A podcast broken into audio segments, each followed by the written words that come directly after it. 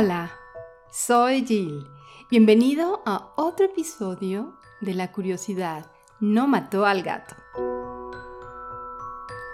Obras maestras, novelas eróticas y hasta cuentos infantiles, todos tienen algo en común.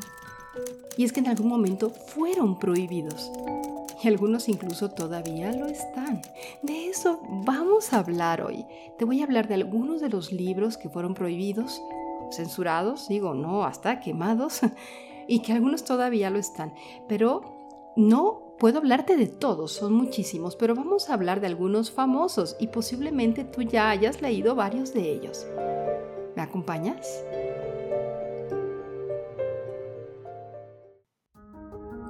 Allí, donde se queman libros, se acaba quemando también seres humanos, decía el escritor alemán Heinrich Heine. Y aunque la prohibición de libros se nos antoja decimonónica y más cercana a las dictaduras, lo cierto es que muchos libros no han pasado a la censura. En España, la colmena de Cela fue prohibida durante el franquismo. En Estados Unidos, padres de la democracia tal y como la conocemos, obras como El guardián entre el centeno de Salinger o El almuerzo desnudo de William Burroughs fueron prohibidos durante un tiempo. Madame Bovary, Rebelión en la Granja o Trópico de Cáncer son otras novelas que no han podido ver la luz en algunos países del mundo. Y no es algo del pasado. Se suele mencionar El almuerzo desnudo como el libro que tiene el dudoso honor de ser la última obra censurada en el mundo anglosajón. Pero no es cierto. ¿Vivimos una gran mentira? Lo único cierto es que cada año la Asociación de Bibliotecas de Estados Unidos rastrea desafíos, libros prohibidos o quemados. Todo libro que ha sido echado a la hoguera ilumina el mundo, según decía el escritor Ralph Waldo Emerson. Los libros tienen el poder de darle millones de sentidos al mundo. Después de leer una buena historia, nada es lo mismo.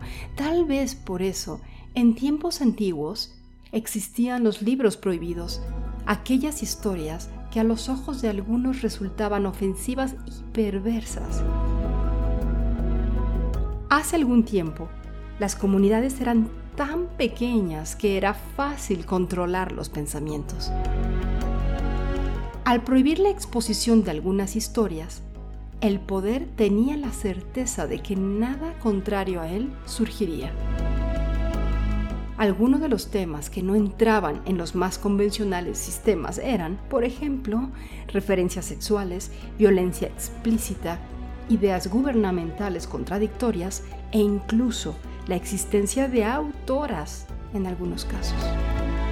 Sin embargo, a pesar de que hubo novelas censuradas, prohibidas e incluso quemadas, las razones de estos actos de reprobación fueron cayendo poco a poco. Algunos de los narradores y narradoras más elocuentes de los tiempos, que históricamente fueron silenciados, recuperaron su voz.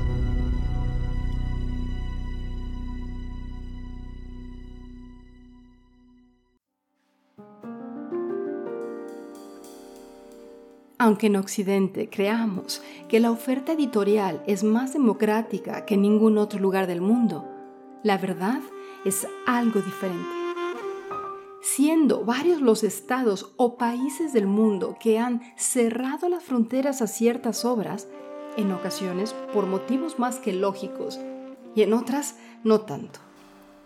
Libros que bien en un determinado momento de la historia desafiaban a cierto conservadurismo, si bien otros han sido prohibidos por ser demasiado sexuales o incluso por razones que aún no llegamos a compartir o entender del todo.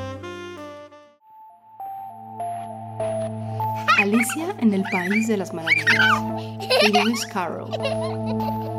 Como ha sido aclamado por los estudiosos como el epítome del género literario del disparate y por los niños por sus vívidas imágenes y su cómico capricho, puede sorprender a algunos encontrar Las aventuras de Alicia en el País de las Maravillas de Lewis Carroll, seudónimo de Charles Dodgson, en una lista de libros prohibidos.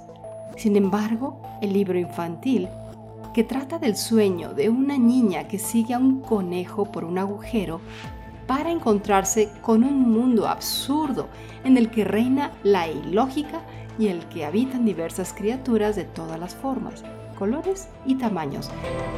Ha sido atacado y prohibido a lo largo del tiempo por varias razones. En 1900, una escuela estadounidense prohibió el libro en su plan de estudios, alegando que expresaba improperios y aludía a la masturbación y otras fantasías sexuales, además de rebajar a los ojos de los niños la estatura de ciertas figuras de autoridad. Tres décadas más tarde, y al otro lado del mundo, una provincia china prohibió el libro por dotar a los animales de un lenguaje humano, ya que el gobernador de la provincia temía que las consecuencias de elevar a los animales al mismo nivel que los humanos pudieran ser catastróficas para la sociedad.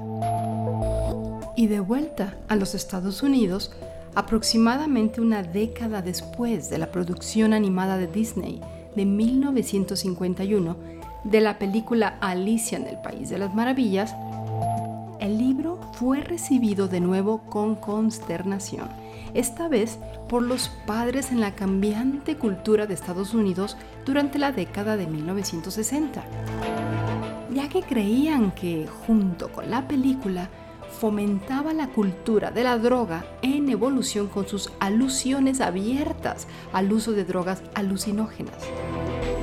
A pesar de estas advertencias de diversos sectores culturales, la obra de Carroll, repleta de juegos de palabras, ha resistido el paso del tiempo y ha sido apreciada por sus críticas perspicaces y originales de los sistemas matemáticos, políticos y sociales emergentes de entonces.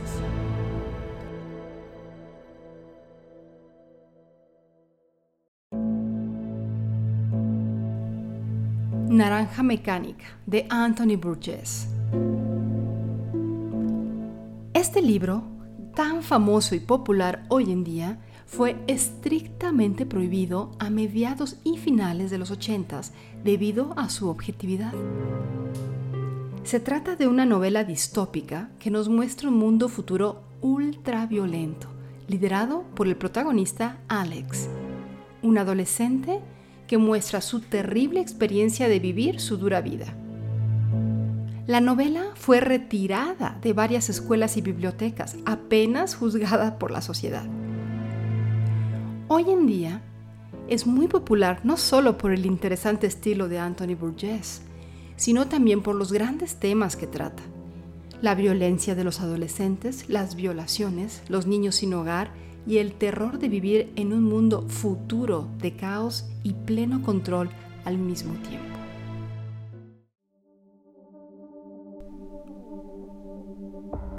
Las Crónicas Marcianas de Ray Bradbury. Este libro del famoso y casi clásico autor Ray Bradbury también fue prohibido y cuestionado debido a las blasfemias y el uso del nombre de Dios en vano. Las crónicas marcianas son básicamente crónicas de la colonización de Marte por los humanos. Mientras la Tierra está completamente destruida por las guerras atómicas, los desastres ecológicos y la falta de recursos. El libro nos muestra el devastador conflicto entre los marcianos aborígenes y los nuevos colonos, cuando solo una nación puede sobrevivir. Crónicas Marcianas no solo es un libro fantástico, sino que nos hace pensar en muchas cosas. ¿Tenemos derecho a estar aquí? ¿Qué daño hemos causado ya? ¿Somos realmente tan poderosos? ¿Dónde acabará todo? Este libro es un reto, pero también nos desafía a pensar en lo que estamos haciendo con nuestro planeta, nuestro arte y nuestro futuro. Por eso es tan importante.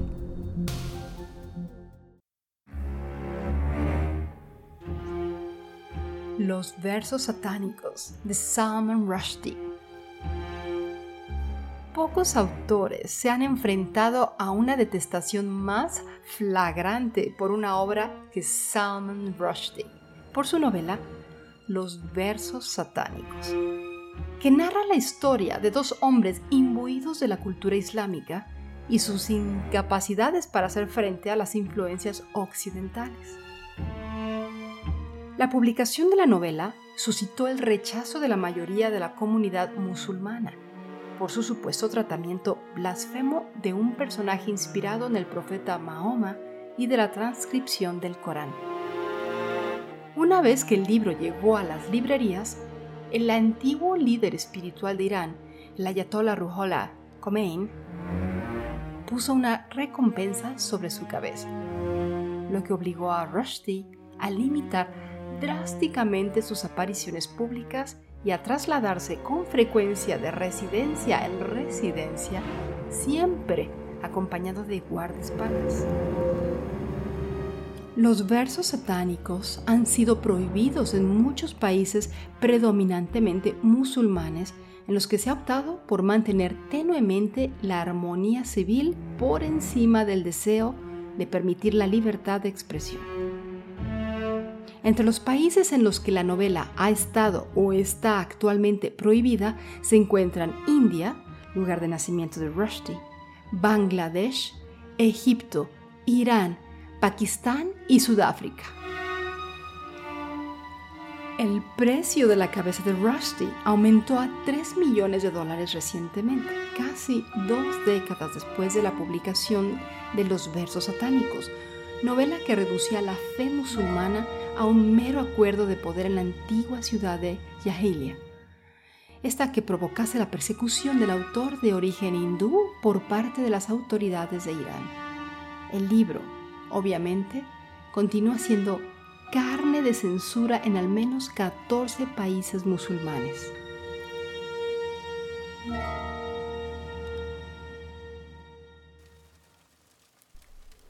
Fahrenheit 451 de Ray Bradbury. En lo que quizás sea el ejemplo más irónico de los libros que te estoy hablando, Fahrenheit 451, un libro que trata literalmente de los peligros de la censura y la quema de libros, ha sido regularmente prohibido y censurado desde su publicación en 1953. El libro fue considerado controvertido por su uso de blasfemias y porque describe la quema de la Biblia. Estas dos cosas todavía irritan a algunas personas en los tiempos modernos. En el 2016, la Asociación de Bibliotecas de Illinois informó que un sistema escolar exigía el permiso de los padres para que los alumnos leyeran el libro en clase.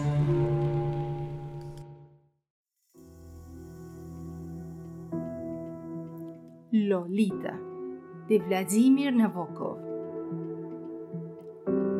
Antes de su publicación, Lolita de Vladimir Nabokov hizo dudar incluso a su autor sobre si debía estar a disposición del público. Fue necesario que su esposa lo convenciera para que publicara la novela que fue editada por una conocida prensa pornográfica en Francia en 1955. El carácter controvertido de Lolita impulsó su éxito, llevándola a los primeros puestos de las listas de bestsellers de todo el mundo. Sin embargo, su temática, que se presentaba a sus lectores como las memorias de un intelectual europeo fallecido que anhelaba fanáticamente a una niña de 12 años, resultó demasiado obscena para varias autoridades y fue prohibida en su primera década de publicación en Francia, Inglaterra, Argentina, Nueva Zelanda y Sudáfrica, así como en algunas comunidades estadounidenses. Una reseña de la novela la consideró pornografía intelectual, adornada con un vocabulario inglés que asombraría a los editores del diccionario Oxford, aunque fue duramente censurada, la obra maestra de Nabokov se negó a ser leída, pero se ganó los elogios de los académicos que celebraron su meditación sobre la psicología del amor. Hoy en día, Lolita goza de un estatus libre de prohibiciones, además de ser conocida como una de las novelas más rompedoras del siglo XX.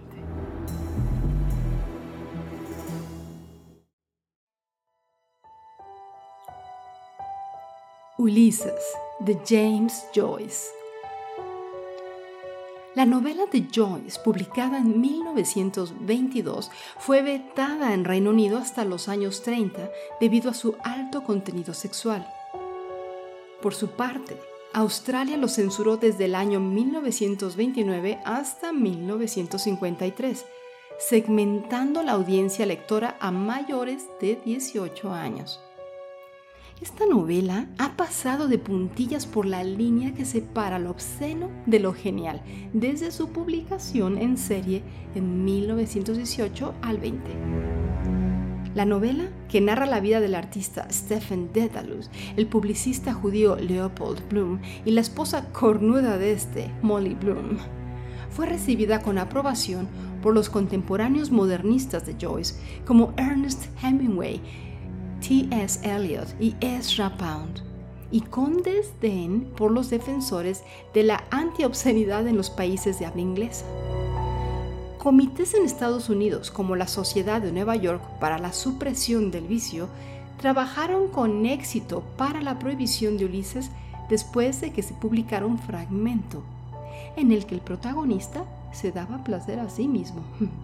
Así se consideró contrabando en Estados Unidos durante más de una década, hasta que el histórico caso judicial de obscenidad, que fue United States versus One Book Called Ulysses de 1933, levantó la prohibición. El Reino Unido también prohibió la novela hasta mediados de la década de 1930, por su alto contenido sexual y la representación gráfica de las funciones corporales. Australia, sin embargo, aplicó la supresión de la novela de forma intermitente desde su publicación hasta mediados de la década de 1950, ya que un antiguo ministro de aduanas afirmó que Ulises pone en ridículo al creador y a la iglesia. Este tipo de libros podría afectar de forma vital al nivel de vida de los hogares australianos. No se puede tolerar más en Australia, es lo que él comentó, aunque en la actualidad algunos pueden considerar el libro como obsceno y no apto para la lectura pública, las universidades de todo el mundo tienen al Ulises en la más alta estima por su hábil despliegue de flujo de conciencia así como por su trama meticulosamente estructurada que entrelaza varios temas sobre la lucha del hombre moderno. El Principito de Antoine de Saint-Exupéry ¿Estás sorprendido por este libro? Vaya que sí. Los valores de este libro seguro que te quedaron bien claros de niño porque te los repitieron millones de veces. La amistad, la felicidad, la responsabilidad. Peinando gana, sorprende esa necesidad que surge dentro del lector de recuperar la inocencia de la niñez. Y sobre todo te repites a ti mismo, qué aburrido es ser mayor. Pero aunque no lo creas, estuvo prohibido.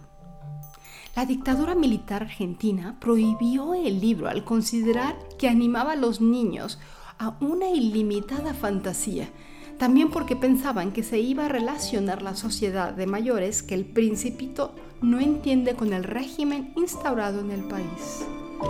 Ay, no puede ser. Rebelión en la granja de George Orwell. Lo que de pequeño leíste como un cuento extraño de cerdos y otros animales que se pelean por ver quién manda en una granja, ya a la segunda lectura pues cobra algo de sentido con las palabras de Trotsky y Stalin, aunque fueron palabras que entraron por una oreja y salieron por la otra. Y ya en la tercera lectura, ya de adulto, se te ponen los pelos de punta entendiendo la metáfora. Rebelión en la granja es una crítica brutal a la revolución rusa y al sistema político comunista soviético. Por lo mismo fue censurado por comunistas y anticomunistas durante años, también por quejas contra la visión que se daba en el libro de la religión y la sociedad. Ha sido vetado en Rusia, en Kenia, los Emiratos Árabes, Cuba, Corea del Norte y China.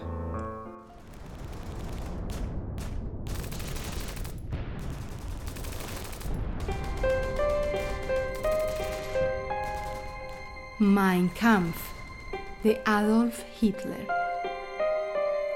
La declaración de intenciones plagada de violencia, colonialismo y antisemitismo de Hitler fue uno de los mayores bestsellers de Alemania desde la llegada de su autor al poder. No es extraño saber por qué fue censurada en algunos países. Tras la derrota nazi en 1945, el Estado de Baviera, depositario de los derechos, se negó a editarlo de nuevo en el país lo que le confería un halo de misterio y deseo. Años después, con la extinción de los derechos, salió a la venta una edición crítica llena de notas y explicaciones que se convirtió de nuevo en éxito de ventas durante semanas. 1984 de George Orwell Después de ganarse inicialmente las airadas protestas del exdictador soviético José Stalin con la publicación de Rebelión a la Granja, una fábula que servía de alegoría de los actos que tuvieron lugar durante la revolución bolchevique rusa y que describía la traición de Stalin a su causa inicial en 1945. George Orwell fue aún más lejos para agriar su imagen a los ojos del infame dictador cuando escribió 1984 en el año de 1949. Stalin consideraba el texto como un comentario no deseado sobre su estilo de gobierno, lo que le llevó a hacer gala de su poder para prohibirlo en la Unión Soviética, lo que estuvo en vigor hasta 1990. La controvertida novela seguía a un ciudadano medio en su intento de escapar de la omnipresente mirada de un gobierno distópico y abarcaba temas relativos a la naturaleza del nacionalismo, la represión sexual, la censura y la privacidad. Es importante señalar que en 1984 suscitó polémica en otros lugares además de Rusia varios grupos sociales de Estados Unidos también denunciaron la novela e intentaron retirarla de las bibliotecas y de las librerías. Lo que resulta irónico de estos ataques a la novela es que facciones de extremos opuestos del espectro político querían prohibirla. Afirmaban que era procomunista y otros que era antigubernamental. Sin embargo, hoy en día la novela de Orwell es celebrada por muchos como un comentario perspicaz y en algunos casos clarividente sobre los posibles resultados de las omnipresentes y excesivamente burocráticas instituciones gubernamentales. El retrato de Dorian Gray de Oscar Wilde. La obra, en su primera edición en inglés, fue censurada por su editor, quien llegó a suprimir palabras, frases y hasta párrafos completos, hasta un total de 500 palabras, y posteriormente el propio Wilde, para evitar problemas con la ley, inmerso ya en el proceso por sodomía del que saldría condenado, censuró otros pasajes y le añadió hasta siete capítulos más.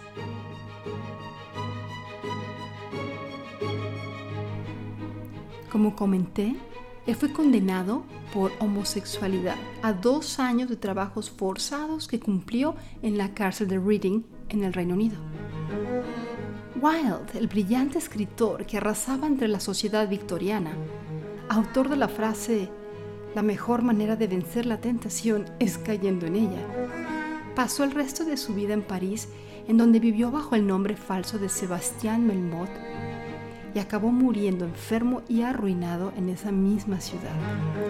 Sus obras fueron repudiadas junto a su figura en uno de los episodios más vergonzosos de la historia infame de la homofobia.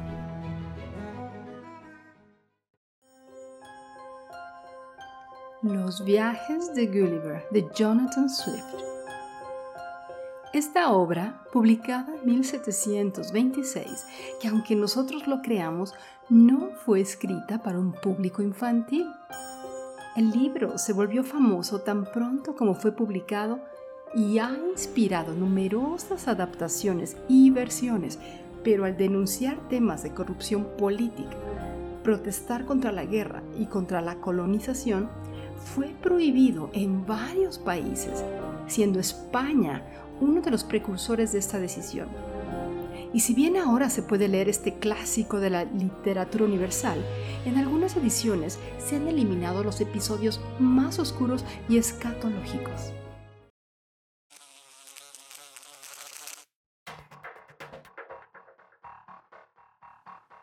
La Metamorfosis de Franz Kafka. Toda la obra de Kafka fue prohibida por el régimen nazi. Esta novela publicada en 1915, tal vez sea la que ha tenido mayores censuras, pues también fue prohibida y quemada en la Rusia soviética y en Checoslovaquia, ya que Kafka se negó a escribirla en checo y prefirió publicarla únicamente en alemán. Actualmente, la historia de Gregorio Samsa, un comerciante que se despierta convertido en bicho, es traducida a más de 20 idiomas.